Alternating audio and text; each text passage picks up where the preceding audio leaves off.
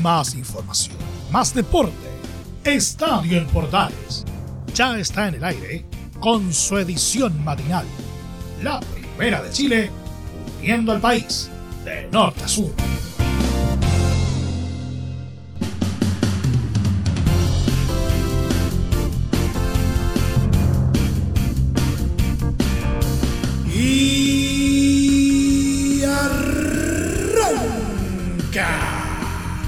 Señoras y señores, ¿cómo les va? Muy buenos días, bienvenidos una vez más, bienvenidos al show día viernes, víspera de fin de semana, víspera de una nueva fecha del fútbol chileno y tenemos eh, varias eh, cositas para ir compartiendo en este programa. Precisamente, entre otras cosas, eh, tendremos lo concerniente al sudamericano sub-20 que va entrando en tierra derecha.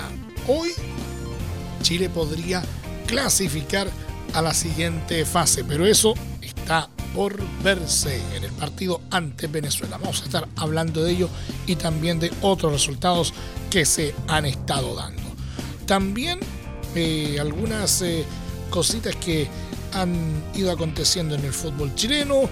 También vamos a dar una vuelta por la Copa del Rey que tuvo bastante actividad eh, en las últimas horas y también un vistazo a nuestro querido polideportivo. Todo esto en 30 minutos, así que comenzamos a revisar el detalle en esto que hemos llamado como siempre Estadio en Portales.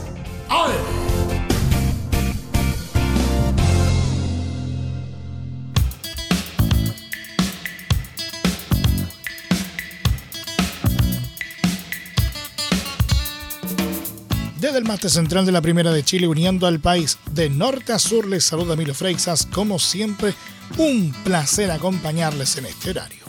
Con un contundente 4 a 1 sobre Bolivia, la selección uruguaya se quedó con el grupo B del Sudamericano Sub-20 y un lugar en el hexagonal final del torneo, ayudando de paso a la Roja en la penúltima fecha.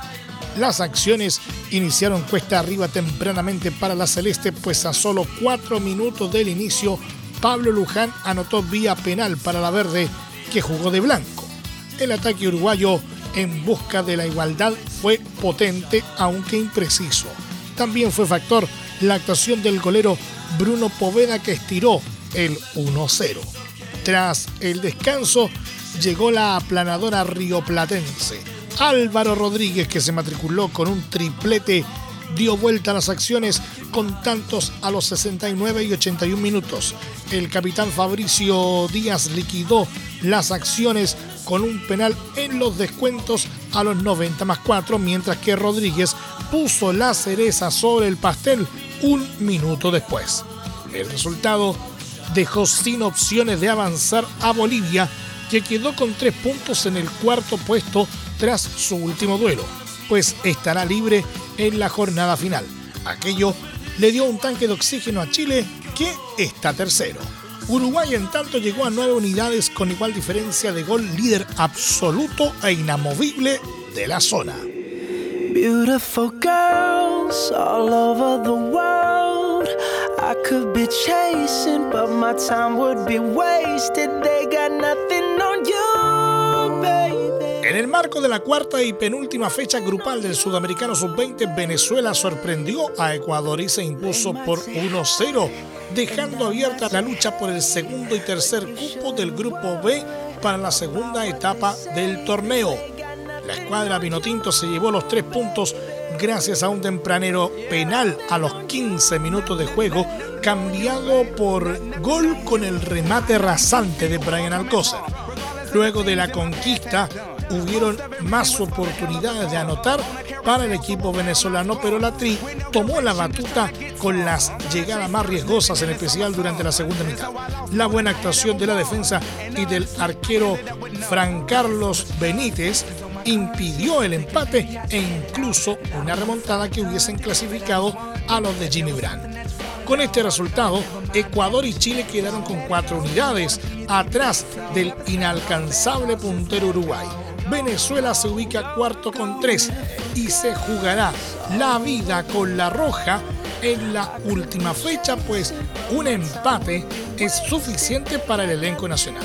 Bolivia, como ya mencionábamos, quedó fuera con tres puntos luego de caer con la Celeste. La contienda crucial entre los representativos de Venezuela y Chile para meterse en el hexagonal final se disputará este sábado 28 de enero a las 20.30 horas en el Estadio Pascual Guerrero de Cali.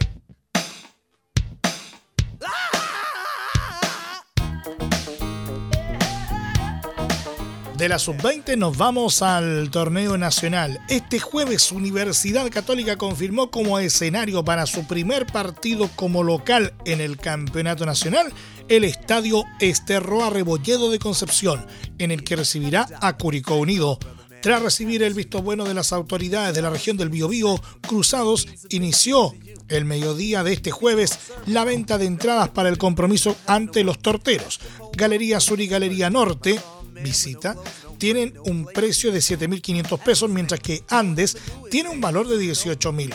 Pacífico Norte y Sur tienen el costo más alto, 27.500 pesos.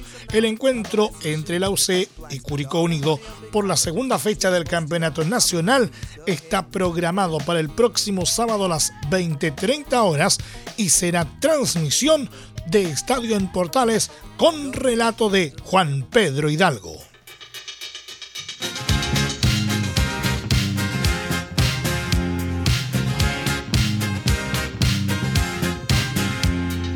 El nombre del mediocampista Felipe Gutiérrez sigue sumando fuerza en Universidad de Chile, club que ya inició contactos formales con el ex jugador de Universidad Católica para sondear la opción de sumarlo como refuerzo.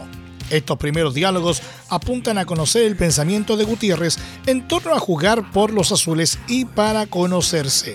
Según la misma fuente, la idea de los azules es saber las pretensiones del ex seleccionado chileno y hacerle saber que la billetera del equipo no es tan amplia. Desde el entorno de Felipe Gutiérrez señalaron que el futbolista no tiene problemas en llegar a la U, dado que su idea es quedarse a jugar en Santiago, aunque sí les hizo saber que también maneja una oferta de Unión La Calera.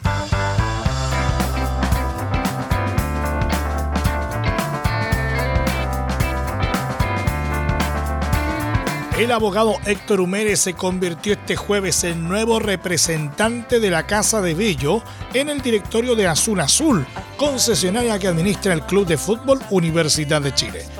Es profesor de la Facultad de Derecho de la Universidad de Chile desde 1981 y en el directorio ocupará el puesto que dejó a finales de diciembre Carolina Copo.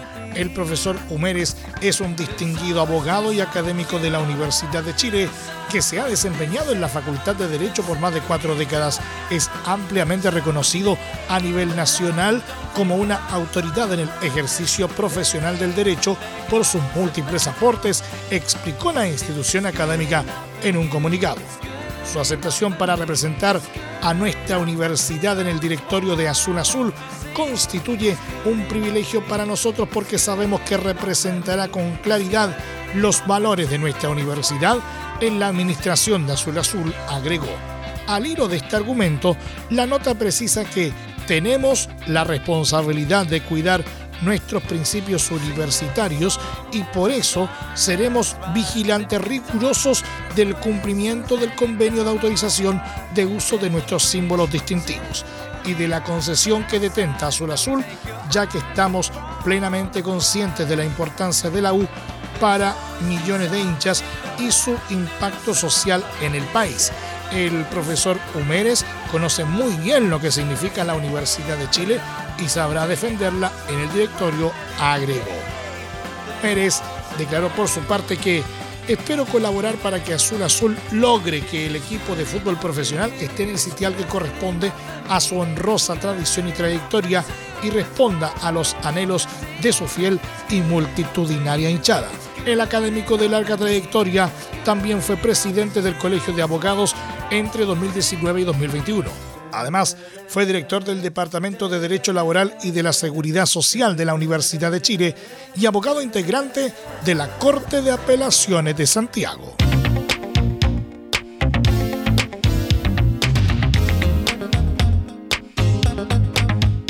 Juan Martín Lucero se fue de Colo Colo generando un escándalo El delantero goleador del equipo en 2022 entendió que su contrato tenía una cláusula de salida y la pagó para irse al Fortaleza de Brasil.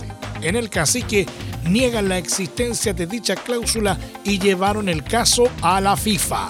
Esteban Paredes, referente a Albo, analizó la situación y le dejó un recado al gato Lucero. Lucero se estaba ganando el cariño de la hinchada, era un golador innato que no se demoró nada en demostrar lo que era, expresó el goleador histórico del fútbol chileno en entrevista con TNT Sports. La verdad es que me extrañó que se fuera de esa forma. No tengo claridad de cómo fueron las cosas, pero él pudo haberse convertido en un ídolo de Colo Colo, agregó. Lucero ya se entrena con el Fortaleza, pero Colo Colo no envió el transfer, por lo que no ha podido ser inscrito y no ha debutado. El Trasandino pedirá una autorización provisional a la FIFA mientras se resuelve el caso. Paredes no solo habló de Lucero, en el último mercado Colo Colo perdió a otros tres titulares, Gabriel Costa, Óscar Opaso y Gabriel Suazo. Se fueron sin dejarle un peso al club ya que finalizaron contrato. Hay situaciones diferentes y siempre se buscan culpables. Es muy fácil hacer eso, pero Colo Colo tiene que aprender de todo esto para que no se le vayan jugadores importantes. Suazo era un experimentado, capitán, un jugador calado. No quiero apuntar a nadie, pero de todo esto Colo Colo tiene que aprender, afirmó Paredes. El elenco Albo fue campeón del torneo 2022, pero el técnico Gustavo Quinteros ha dicho que el plantel se despotenció se desarmó un plantel que se conocía y se fueron muchos. El proceso puede ser un poco largo de conocerse y funcionar bien, más en el ámbito internacional, donde todos queremos llegar a cuartos o semis. Todo Colo Colino soñó con eso. El primer partido se dio bien a Colo Colo. Marcos se destapó y anotó un hat-trick. Espero el equipo se siga afiatando, comentó Paredes entre marco grande y marco chico, media vuelta y vuelta completa. Escuchas Estadio en Portales en la Primera de Chile, uniendo al país de norte a sur.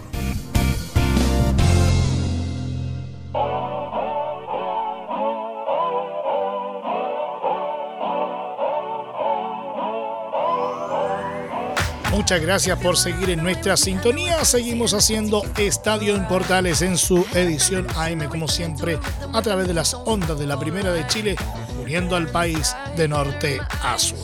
Real Madrid remontó ante Atlético de Madrid y se metió en las semifinales de la Copa del Rey tras ganar por 3 a 1 en el Santiago Bernabéu en un duelo único de eliminación directa que se extendió hasta la prórroga.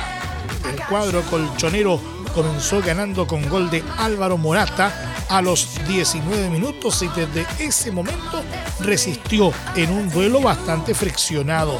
La recompensa para los merengues llegó en el minuto 79 con el empate de Rodrigo Góez, forzando el partido al tiempo extra.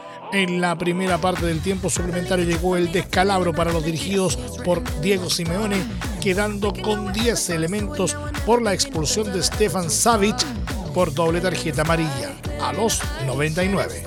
Con la superioridad numérica, el equipo de Carlo Ancelotti se volcó sobre los rojiblancos y tomó ventaja en el minuto 104 con gol de Karim Benzema.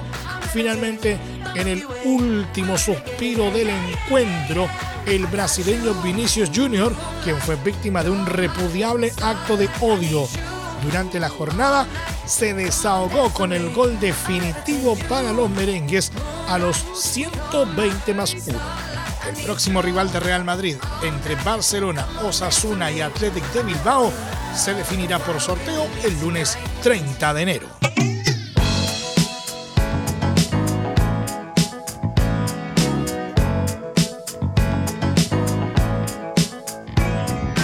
En Mestalla, Athletic de Bilbao derrotó fuera de casa al Valencia por 3 a 1 y se clasificó para las semifinales de la Copa del Rey, agudizando de paso la magra temporada del elenco blanquinegro.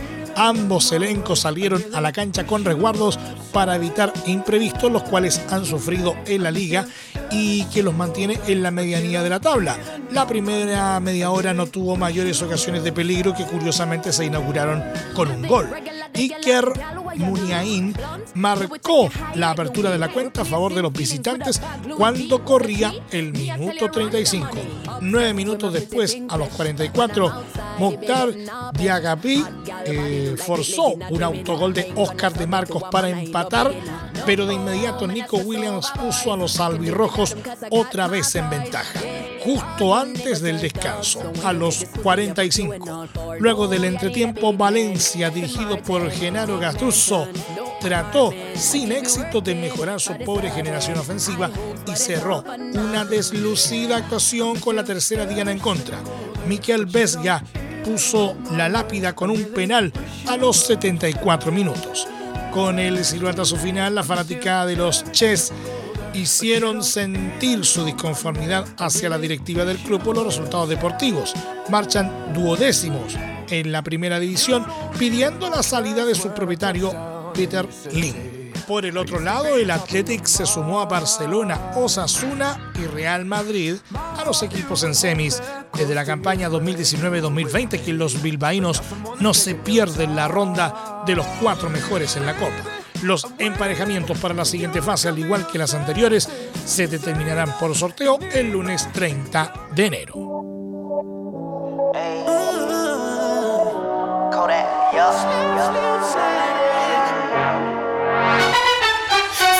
still, sliding. La introducción del bar en el fútbol ha traído consigo una serie de nuevas costumbres en la práctica de este deporte.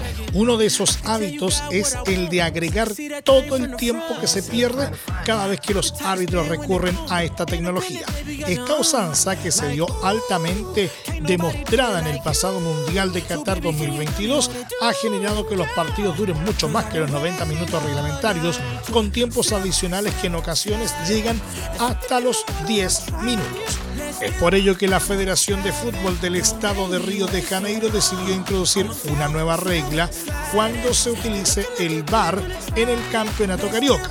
Cada vez que los jueces decidan recurrir a la asistencia de la tecnología, el cronómetro de los partidos se detendrá. Cuando ello ocurra, los colegiados deberán hacer un gesto que indique que el reloj no está corriendo. Con esta nueva normativa, la Federación de Fútbol del Estado de Río de Janeiro busca adelantarse en la discusión que ya se ha comenzado a desarrollar y además evitar polémicas por eventuales excesos de tiempo adicional. Eso sí, en el campeonato carioca solo habrá bar en los clásicos como por ejemplo Flamengo versus Fluminense y en la fase final del torneo, semifinales y final. Los chilenos que podrían verse expuestos a esta nueva reglamentación son Arturo Vidal y Eric Pulgar, ambos jugadores del Flamengo, equipo que actualmente lidera la tabla de posiciones.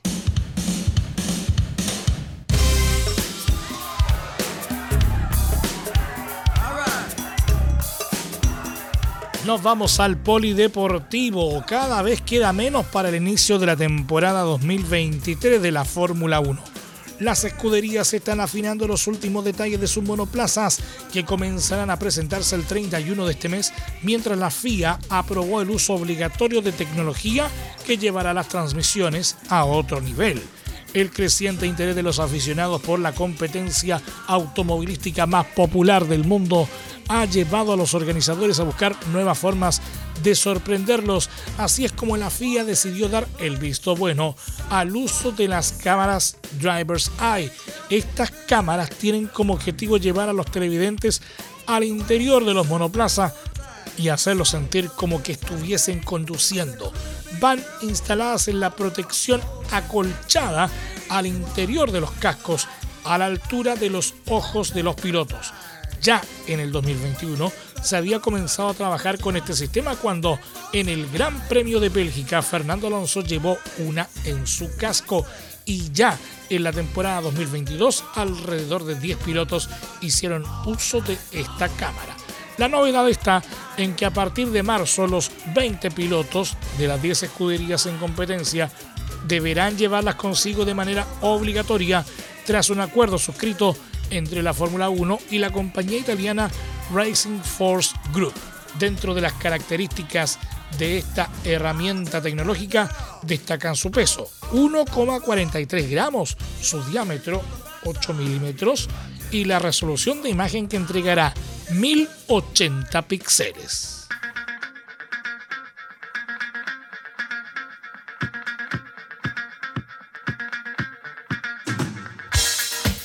Nicolás Mazú, capitán del equipo chileno de Copa Davis, anticipó la serie contra Kazajistán que se disputará en La Serena el 4 y 5 de febrero y destacó la ventaja de jugar en casa, señalando que están a un paso de lograr el objetivo de volver al Grupo Mundial. Estamos con ganas, hemos ganado las dos últimas series, estamos a un paso del Grupo Mundial, jugamos en Chile, esperamos que la gente nos acompañe, llenar ese estadio, jugamos a nivel de mar, tenemos un equipo bastante completo. Queremos volver al Grupo Mundial, comentó Mazú en Concepción, en donde fue a ver el rendimiento de Tomás Barrios, número 229, eliminado en primera ronda del Challenger, y de Alejandro Davilo, número 102, quien avanzó a cuartos de final. Respecto a los jugadores del equipo, Mazú indicó que he tenido la oportunidad de ver a cuatro de los cinco jugadores en Australia. Estuve acá en el Challenger también. Hay otros entrenando en Santiago en este momento, acostumbrándose después de Australia, que es en cemento, a jugar en arcilla llegarán con mucha anticipación a La Serena, pero también es positivo que estén acá Tavilo y Barrios porque están jugándose a Roma Actualmente, los tenistas que están preparándose en Santiago son Nicolás Jarry, número 154, y Cristian Garín, número 87. También se sumará Barrios y el último será Tavilo, quien aún sigue en competencia en Concepción. La serie de Copa Davis entre Chile y Kazajistán será el 4 y 5 de febrero en La Serena.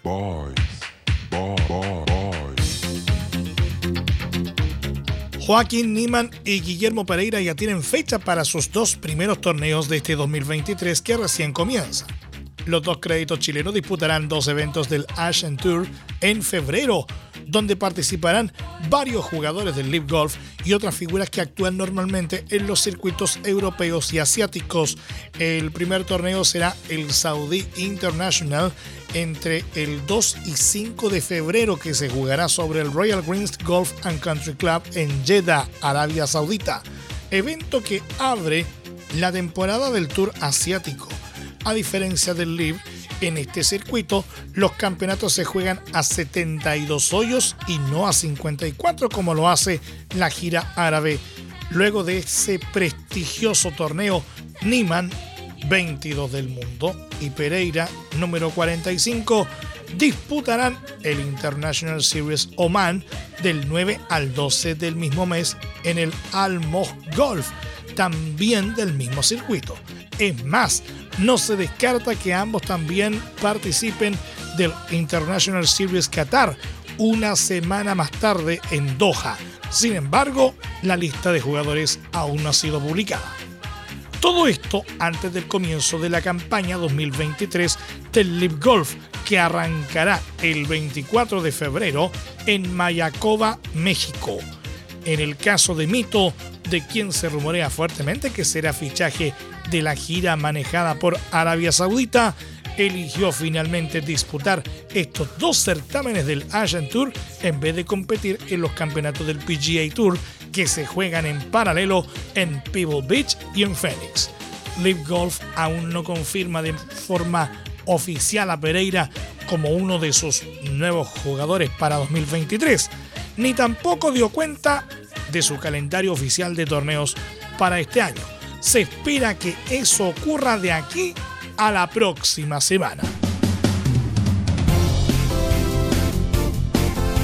Nos vamos, muchas gracias por la sintonía y la atención dispensada. Hasta aquí nos llegamos con la presente entrega de Estadio en Portales en su edición AM, como siempre, a través de las ondas de la Primera de Chile, uniendo al país de norte a sur les acompañó Milo Freixas. Muchas gracias a quienes nos sintonizaron a través de las distintas plataformas de portales digital, a través de los medios unidos en todo el país y desde luego a través de la Deportiva de Chile, radiosport.cl.